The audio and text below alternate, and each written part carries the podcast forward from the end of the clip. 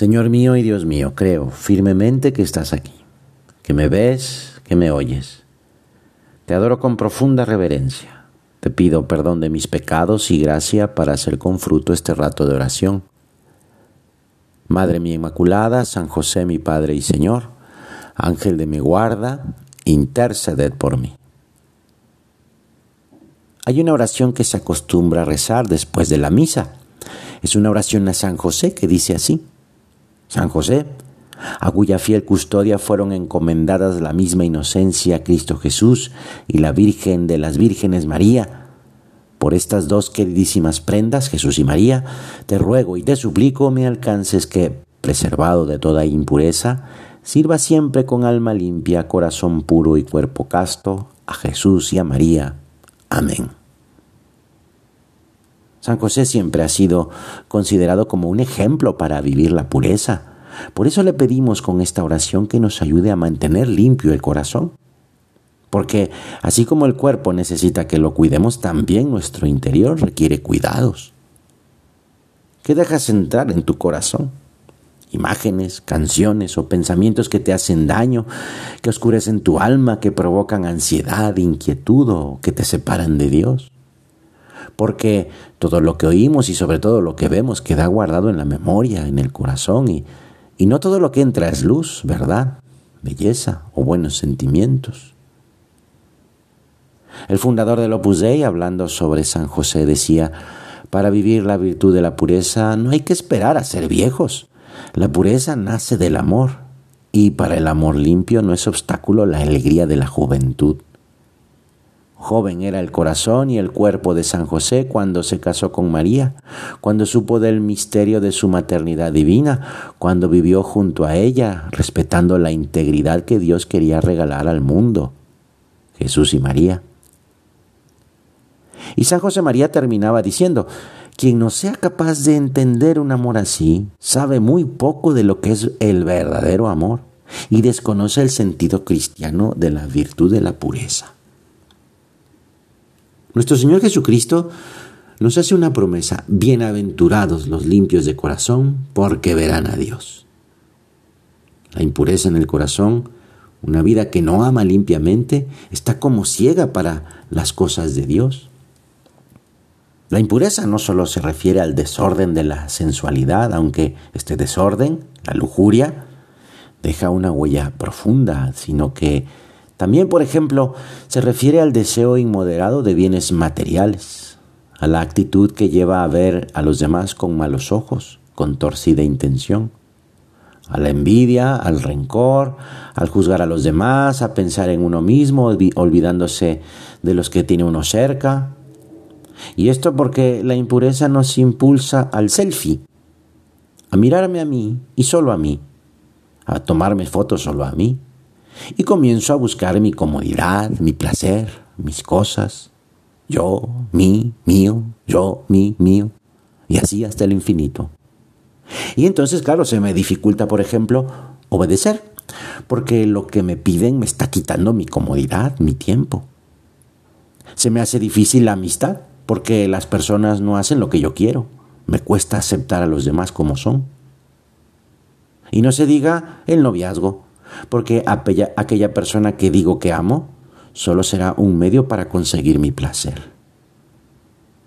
Solo hay selfies en mi vida entonces.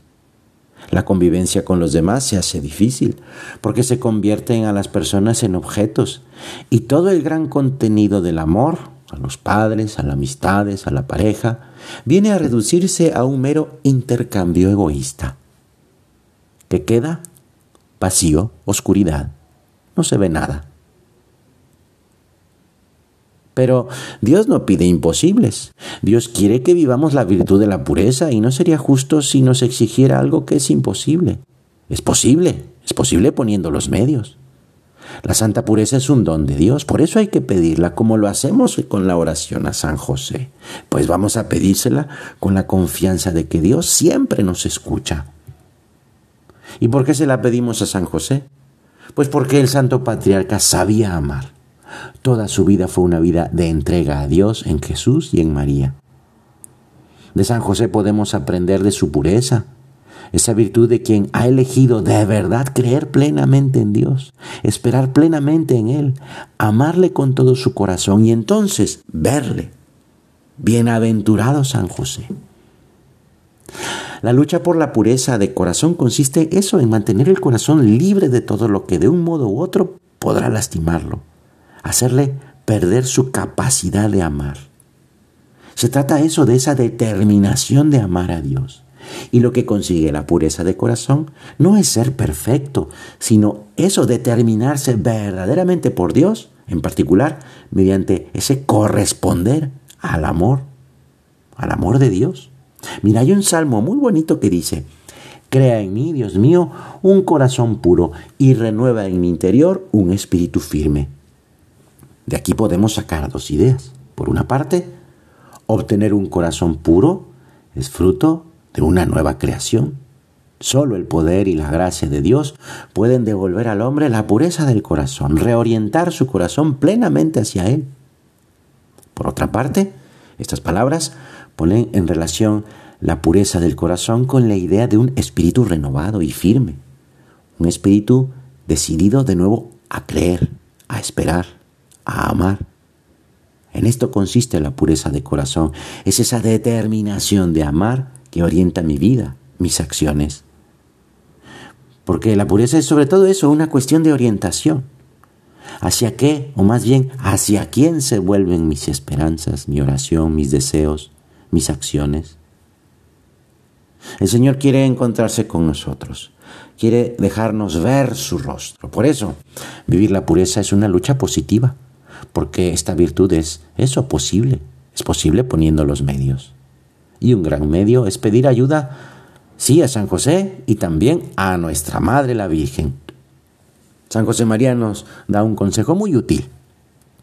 Tienes que decir a la Virgen ahora mismo, en la soledad acompañada de tu corazón, hablando sin ruido de palabras, Madre mía, este pobre, este pobre corazón mío se revela algunas veces, pero si tú me ayudas, y te ayudará, para que lo guardes limpio y sigas por el camino a que Dios te ha llamado, la Virgen te ayudará siempre a vivir estas ganas de corresponder al amor inmenso que Dios nos tiene y poder verlo.